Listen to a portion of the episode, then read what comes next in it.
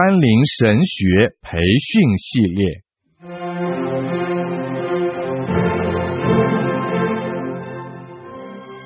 基督教护教学，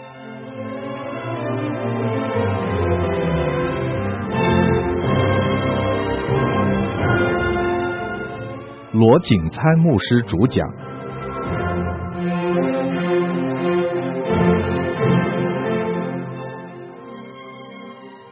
甘霖媒体资讯制作。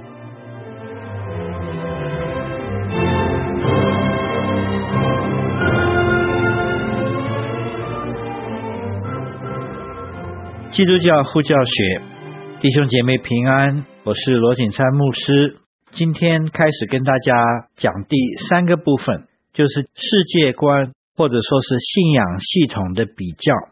希望能够借着各种不同世界上所存在信仰系统的基本观念来比较，让我们能够看见圣经所启示的信仰系统，不光光是信仰系统中间最好的一个系统，而是一个唯一能够解释我们所观察到的一切现象的信仰结构。请大家跟我一起思想一下罗马书第一章第二十节。自从造天地以来，神的永能和神性是明明可知的，虽是眼不能见，但借着所造之物就可以晓得，叫人无可推诿。因为他们虽然知道神，却不当作神荣耀他，也不感谢他，他们的思念变为愚妄，无知的心就昏暗了，自称为聪明，反成了愚拙。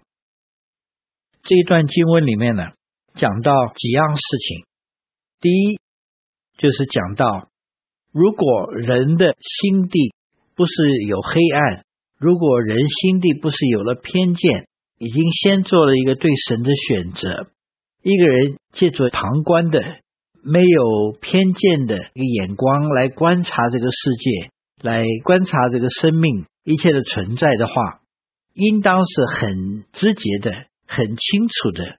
很肯定的会认定上帝的存在，不光说是上帝的存在，他们也能够认识这个上帝是一个有永远大能的上帝，而且呢，这个上帝的神性就是说，他是一个有位格的、有个性的，而且他的位格、他的个性呢，是超过人的范围。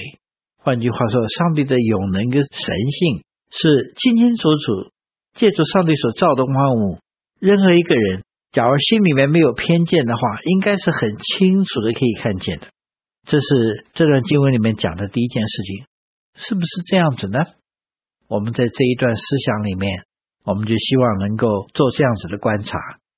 第二点就讲到，人不认识神，不是因为看不见神在这个世界上面所留下来的工作，所留下来的痕迹。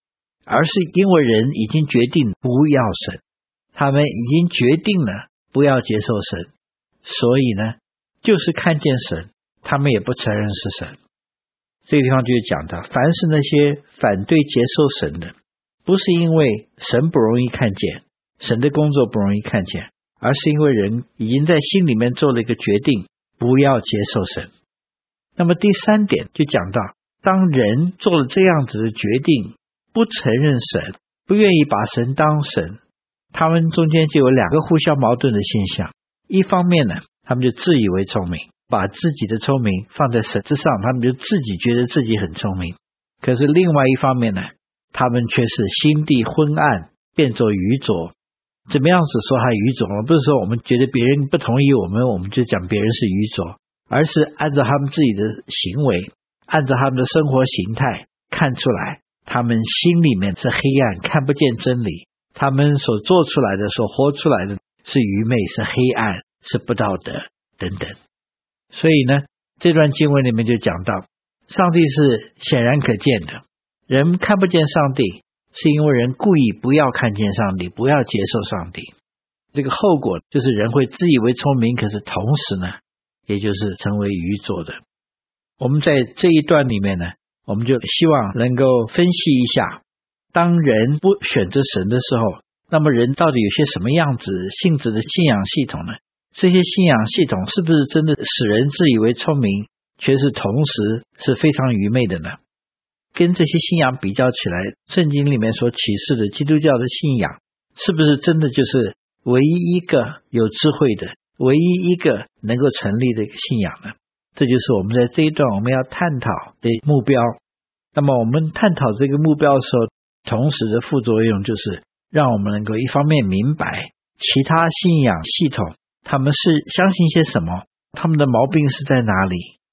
我们明白之后，我们去面对一些其他信仰系统跟我们不一样的人，他们所信的不是圣经所启示的真理，我们怎么样子去帮助这些人？看见那些信仰系统愚昧的地方，好让他们能够从黑暗里面转出来，转向耶稣基督的光明。这是我们研讨这一段的主要目的。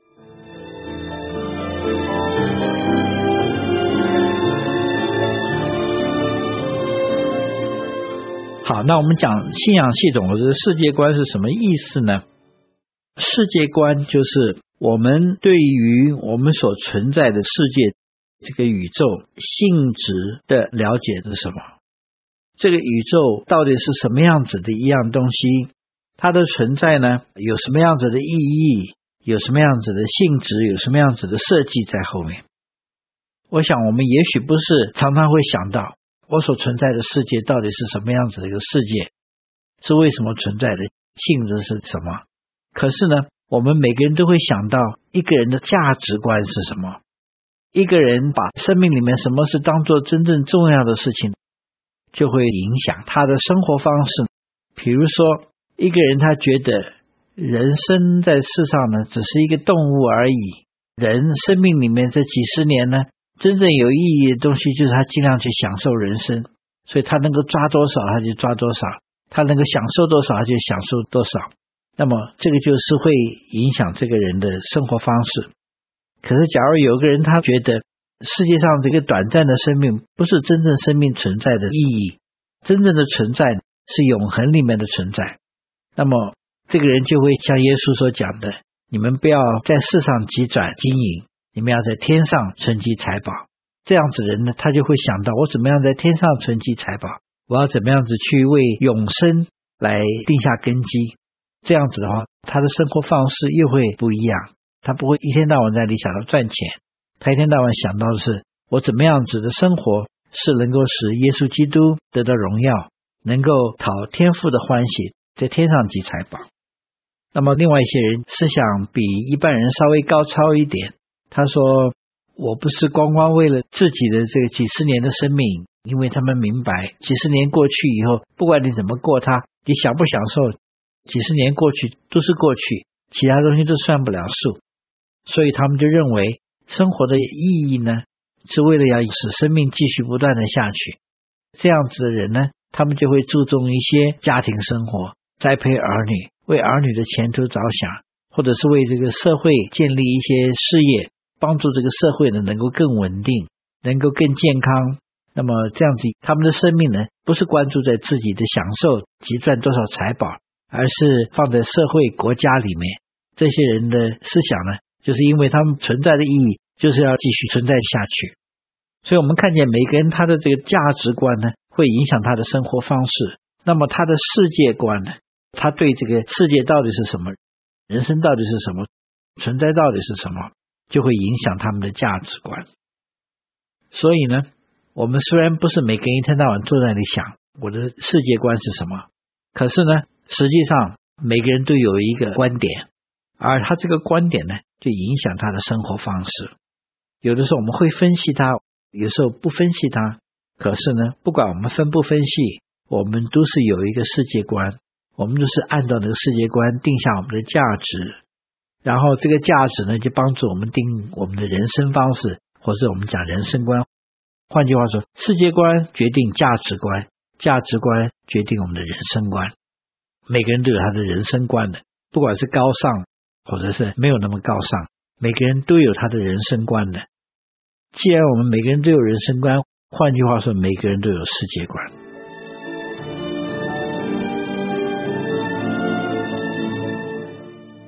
我们讲到世界观的时候，我们是不是讲哲学呢？在中国的基督教界，常常会有这样子一个口号，就是说，基督教不是宗教，基督教不是哲学，我们不能够把基督教跟宗教哲学相提并论。这句话有没有道理呢？也有，也没有。基督教呢，我们可以说它是一个宗教，或者也可以说它是一种哲学。可是另外一方面呢，我们晓得基督教跟其他的宗教哲学有完全不一样的地方。我跟大家稍微分析一下，宗教跟哲学是些什么样子的东西呢？我们看见人无论是去在宗教上面追求，我是在哲学上面追求，基本上面他们追求明白的有三方面的东西。一方面就是说，生命到底是什么？人存在这个世界上面到底意义在哪里？我们所存在的世界的性质到底是什么样子的一个性质？换句话说，他们要明白这样子，他们就有一个世界观，因为他们需要世界观才能够有人生观。所以每个人对他的人生到底是什么意义呢？有问题在那里，他们希望能够解答这个生命的问题。那么这是一个方面。另外一方面呢，就是说人呢，与生以来有一个求知欲，这个求知欲不光光说是知识上面的材料，而是讲到人活的是为什么，我们怎么样能够知道真理。那么，宗教、哲学都处理这些方面的问题。另外一个问题呢，就是人天生有一个分别善恶的本能。换句话说，人本性知道人是有善恶的，有些东西是应该做的，有些东西是不应该做的。那么，有些东西是好的，有些东西是坏的。那么，在这个情况之下的话，我们怎么样去决定什么是善，什么是恶？为什么我们人生活里面，一方面我们可以看到有善在那里，一方面我们又不能够避免恶在那个地方？那这些事情我们到底应当怎么样明白，怎么样去处理？好了，我们只要仔细想一想看的话，基督教的教导有没有解答这方面的问题呢？是不是跟这些方面的问题有关呢？其实上帝把圣经启示给我们，是不是要我们明白我们从哪里来的？我们生活的意义是在哪里？我们的本性到底是什么？有的，对不对？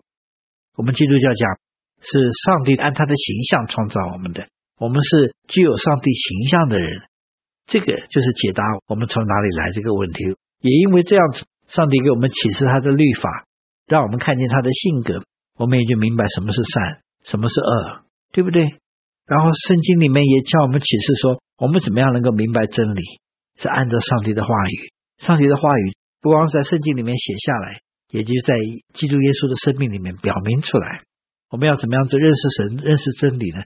我们是借助耶稣基督，借助上帝所启示的话语，这就是关于知识上面的根基了。所以，我们看其他的宗教、哲学讲这些方面的问题，要在这些方面问题上面找到解答。基督教也是一样，所以在这个方面，大家都是在找生命里面基本的答案。基督教的性质。跟其他的宗教和其他的哲学性质中间有相似的地方，所以我们讲它是不是相似的，是不是同样的东西呢？我们可以说是，可是另外一方面呢，我们也可以说不是。我们为什么说不是呢？而是因为圣经所启示的基督教里面，虽然是回答同样的问题，可是答案是不一样的。而且上帝给我们这个答案呢，不是所有答案里面。最好的答案而已，而是唯一的答案。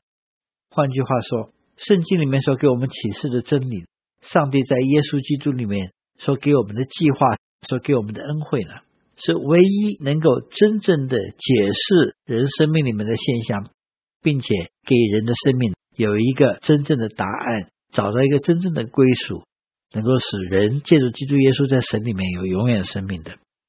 在这方面讲起来的话，基督教跟其他的宗教不一样，而且呢，上帝所启示的是我们得救是本乎恩，也因着信，不是按照人的这个好行为或者人的德行去赚得自己的救恩。这个方面的思想也是跟其他的哲学和宗教呢是完全反方向的。所以在这些方面，我们可以讲，基督教跟其他宗教和哲学呢不一样。我简单的把它总结一下。基督教在回答的问题上面和其他的宗教哲学相类似，都是给人一个世界观。可是，在答案的性质上面说起来，基督教所供给的答案和其他的宗教哲学所给的答案不一样。我讲这些东西是为什么呢？因为有的时候我们就讲基督教不是宗教，不是哲学，所以我们就不去考虑其他的宗教，不去考虑其他的哲学，就一句话把整个这些问题推到一边，都不管它了。结果是怎么样？在别人的思想中间的障碍了，我们就不去想基督教里面所供给的答案，怎么可以去帮助别人除去他思想上面的疑问？所以有些人真的是诚心的去寻找答案的。那么我们这一句话推的，就让人家觉得我们基督教是很觉得自己了不起，比别人强的。别人想的东西，我们都把它当作是没有东西、低等的东西，引起别人反感。那么我们基督徒呢？因为我们觉得我们不需要去考虑别人思想的问题，因此呢，我们就会变得懒散。到时候人家真正问出问题来的时候，我们答不出来，我们就讲我们不一样，我们没有答案了。那么别人就觉得基督教是个迷信，基督教是没有思想的。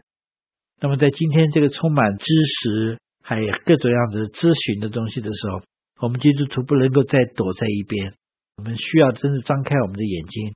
张开我们的耳朵，打开我们的思想。我们不需要怕其他的哲学，怕其他的宗教，怕我们的信仰被他们影响，到时候我们失去永生怎么办？我们基督教一点这样子的惧怕都不需要，因为它真是真理的话，像耶稣讲：“我是道路、真理、生命。”真理是不变的东西，真理是永远站得稳的东西。假如上帝给我们在基督耶稣里面启示的是真正的站得稳的东西的话。我们永远不需要怕，而且我们永远可以有这样的信心。只要我们仔细去思想、仔细去比较的话，上帝所给我们的信仰系统一定是强过所有其他的系统。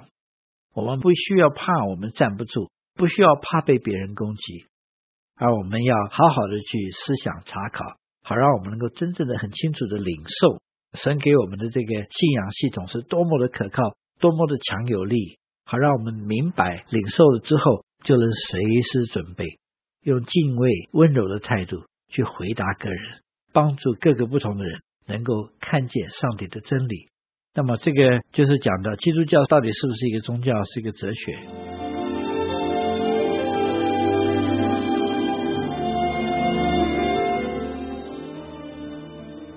最后一点呢，我想跟大家再思想一下。我们讲到哲学的话，也许我们觉得很头痛。在某一个角度看起来，哲学是一个很特殊的一个科目。我们要假如讲到那些在大学里面学哲学的，他们有他们自己的系统，有他们定义、他们的名词、他们的讨论的这个方法。这种比较正式化的去讨论思想、去比较世界观，这样子的哲学家呢，数目很少。只有很少数人是真正的成为那种样子的哲学家。那么从另外一个角度看的话，假如我们觉得每个人都有一个人生观，每个人的人生观就告诉我们，这个人其实有一个价值观在那里。假一个人有个价值观，是代表他是有个世界观在那里。从这个角度来看的话，每个人都是个哲学家。换句话说，每个人有他自己人生哲学的。不管他是不是仔细把他思想过，他是不是能够很系统性的去解释他的人生观，可是每个人脱离不了有一个人生观。假一个人对这个世界是什么，什么是重要，什么是不重要，他应该做什么，他不应该做什么，完全没有观念的话，这个人没有办法做决定，这个人没有办法走下一步。任何一个人在过一个正常生活的，他的世界观，他的价值观。是不是健康？那是另外一个问题。可是呢，他有一个世界观，他有一个哲学观。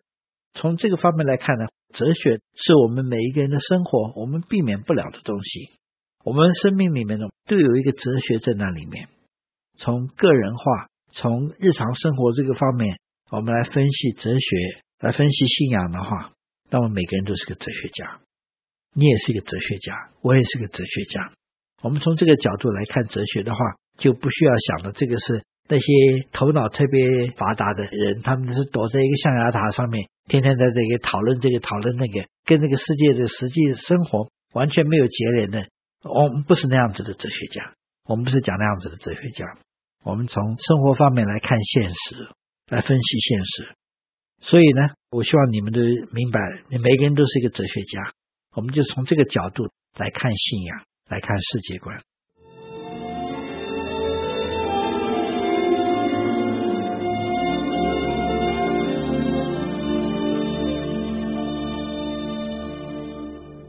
我们给世界观下了一下定义，然后我们也看了一下它到底是些什么样子的东西，对我们有什么样子的意义。我们也看到我们怎么样不需要怕这件事情，我们可以去研讨它。那么。我下面就跟大家分享一下，那我们要研讨世界观，要比较各种不同世界观的时候，什么样子是一个合理的方法去处理？我们在第二部里面，我们讨论到信仰跟科学中间的关系。我们在那一段里面，我们所做出来的结论呢，就是信仰这件事情，一方面是人生必须的东西，第二点呢，它不是一个物质世界的东西，不是一个人可以用他的感官。去测量的东西，也不是一个可以去数量化的东西，也不是一个可以去重复做试验的东西。一方面它又是真理，一方面又不是物质性的东西，可以去做实验的。那我们怎么样子去研讨它呢？就是从他的内在前后相符和他的外在前后相符，从这个观点呢，我们去看一个人的世界观到底是合理是不合理，是我们应当接受还是不应当接受的。那么内在相符是什么意思呢？内在相符的话，就是说，在任何一个世界观里面，它都包含了不止一点的假设在里面，就是那些我们必须用信仰去接受，我们不能够证明的东西。比如说，物质世界真正的存在，你怎么去证明它呢？这是一个我们接受的东西。或者我们说，真理是不会互相矛盾的。那么这个逻辑学的定理呢？我们就想，这个是很合理的一样事情，这是有道理的一样事情。可是我们怎么去证明它呢？我没有办法证明，这是我们必须要接受的基本假设。在任何一个世界观里面呢，都有不止一个的基本假设在那里。假如在一个世界观里面，它的基本假设彼此矛盾，这个就叫做内在的不相符合。我们要去选择一个世界观的话，我们要选择一个。它内在互相复合的，在它世界观本身里面没有互相矛盾的这样子的世界观，才是一个合理的选择。譬如我们在讨论这个科学和信仰的时候，我们就讲到，在进化论里面，他们看见这个世界是怎么来的，他们有一个假设，就是说所有的生命呢，都是从最简单的单细胞发展到最复杂的。这个东西呢，是相信进化论的人没有证明的东西，这是一个信仰。他们的信仰内容就是说，是所有的东西都是往更复杂的方向来进化。所谓这个进化论这个名词，也是从进化这个观念来。好，这是他们基本上假设的一个观念。那么在这个观念里面的话，他们就假设科学是我们明白我们所存在这个世界的基本方法。那么，在这个科学里面，一个最主要的一个科学就是一个物理学。那么，在物理学里面，热力学第二定律就是讲，如果呢不是有外在的力量来干入这个世界这个系统的话，那么所有存在的东西呢，都会从有组织的变成没有组织的。这是热力学第二定律。你给它有足够的时间的话，假日子越长，几亿年、几兆年这个样子下去的话，所有的东西都会退化，都会分散，山呢也会变小，石头的话也会变成沙。所有的东西只要够时间，不是有外在的力量影响它的话，它就会变得越没有组织。换句话说，从高等的变到低等的。那么在这个进化论这个系统里面，它又是要使用科学。那么它的假设是进化这个东西是往上坡的，可是热力学第二定律讲是往下坡的。那么，在它这个系统里面，用科学来明白这个存在这个系统里面的话，它就有个内在的互相矛盾的。到底这个存在的宇宙是往上的还是往下的？你不能够说是又是往上，同时呢又说又是往下，这个就互相矛盾的。所以这是一个内在不相符合的例子。那么外在互相符合是什么意思呢？外在的互相符合，就是说是当一个信仰的系统，它内在没有彼此矛盾，它的内在呢是彼此相符合的，那么就要看它跟那个实际的宇宙能不能够相符合，他在实际的生活上面，他的相信到底有没有可能？比如说，有人相信人基本上是一个动物，这个世界的生存呢，就是物质上面一个自然来的生存。没有真正的意义在那里的。换句话说，人没有真正的意义在那里。可是讲这种话的人呢，他们在自己生活上面是不是真正能够把自己当做一个没有意义的人呢？假如我真正把我自己当个狗、当个猫一样的话，那我就没有办法说生命里面我要追求一些什么东西。那你要追求什么？你有个价值观的话，是因为你有意义在那里。我没有意义的话。我就没有价值，没有价值的话，我就不能够计划，我就应该是顺其自然，是怎么样就怎么样。可是人呢，就觉得没有办法这样生活。我虽然一方面明白我是没有意义的，可是呢，我要假装我有意义。就像有些人讲，我的心里面呢，我不相信有上帝的存在，可是我的情感上面我没有办法接受生命的冲力的时候，我就到教堂里面来祷告祷告，听听到。让我的心里觉得平安一点，就好像就假设上帝又存在，又假设上帝不存在。换句话说，这种信仰呢，就是他没有办法跟事实相符合。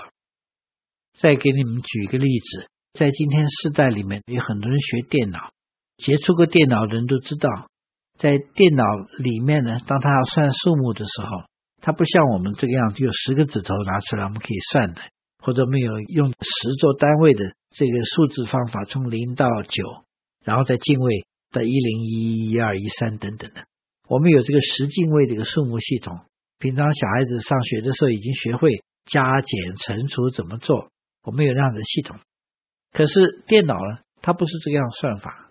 电脑不是有十个指头，而每一个电子呢，只是有个正负，只是两个东西的。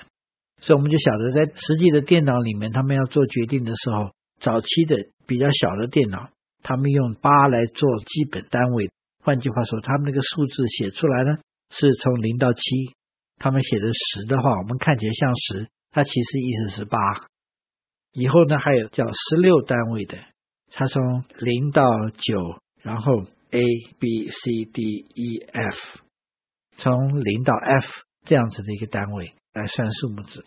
换句话说，用八做单位。用十六做单位，这是电脑的做数目字基本单位。可是做过电脑的人，我们就发现，哦，既然是这样的话，其实我们假如喜欢的话，我们可以用五来做一个设计单位的，我们也可以用六做单位来发展一个数目字的系统。